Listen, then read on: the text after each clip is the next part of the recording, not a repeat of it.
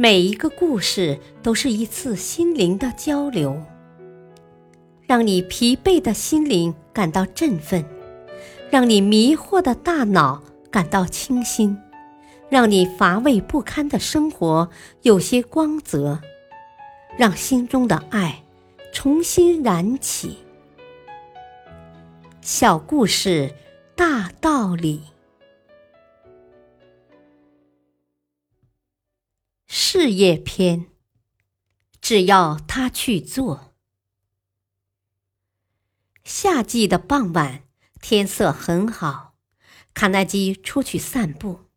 前方有一个个子纤细的小男孩，十来岁的样子，正用一只做的很粗糙的弹弓打一个立在他前方七八米远的玻璃瓶。还有一位妇女坐在旁边的草地上，不时地从一堆石子中捡起一颗，轻轻地递到孩子手中。哦，她应该是那孩子的母亲吧？卡耐基心里猜度着，但那孩子的技术很差，有时甚至能把弹丸打偏一米，而且忽高忽低。一点方向感都没有的样子，但那母亲依然安详的微笑着，用关切的眼神注视着身边的孩子，不断递上一颗又一颗石子。虽然卡耐基看出那孩子在很认真的上弹、瞄准、射击，但他的技术实在太差了。每一弹都偏得很远，简直就是在乱打。啊，让我教他怎样打吧。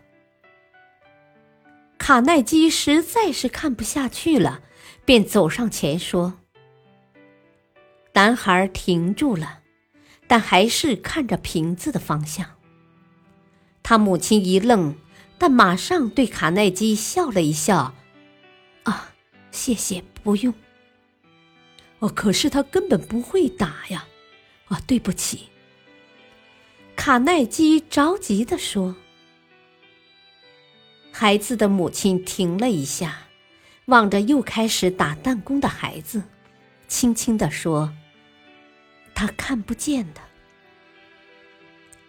卡耐基怔住了，顿时哑口，半晌才不好意思的致歉：“哦。”，对不起，但为什么呢？啊，别的孩子都是这么玩的。哦，哦，卡耐基看看那个执着的小背影。哦，可是，呃，可是他，呃，怎么能打中呢？啊，总会打中的。母亲平静地说：“我告诉他。”只要他去做，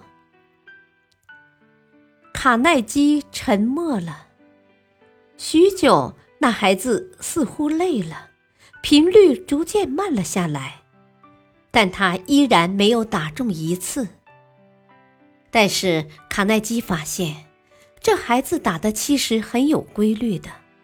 他边打蛋，边按方向顺序偏移，移到一定范围再移回来。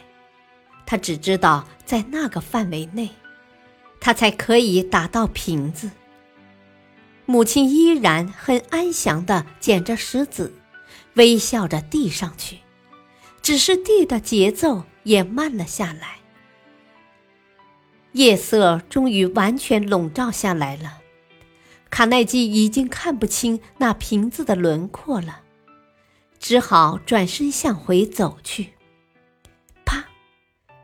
走出不远，卡耐基突然听到身后传来清脆的瓶子的碎裂声。大道理，只要你去做，坚定不移的去做，很多事情都可以办到。只要你去做，执着的努力的去做，很多目标都可以达成。只要你去做矢志不渝的去做很多理想都可以实现。感谢收听下期播讲唐娜学游泳。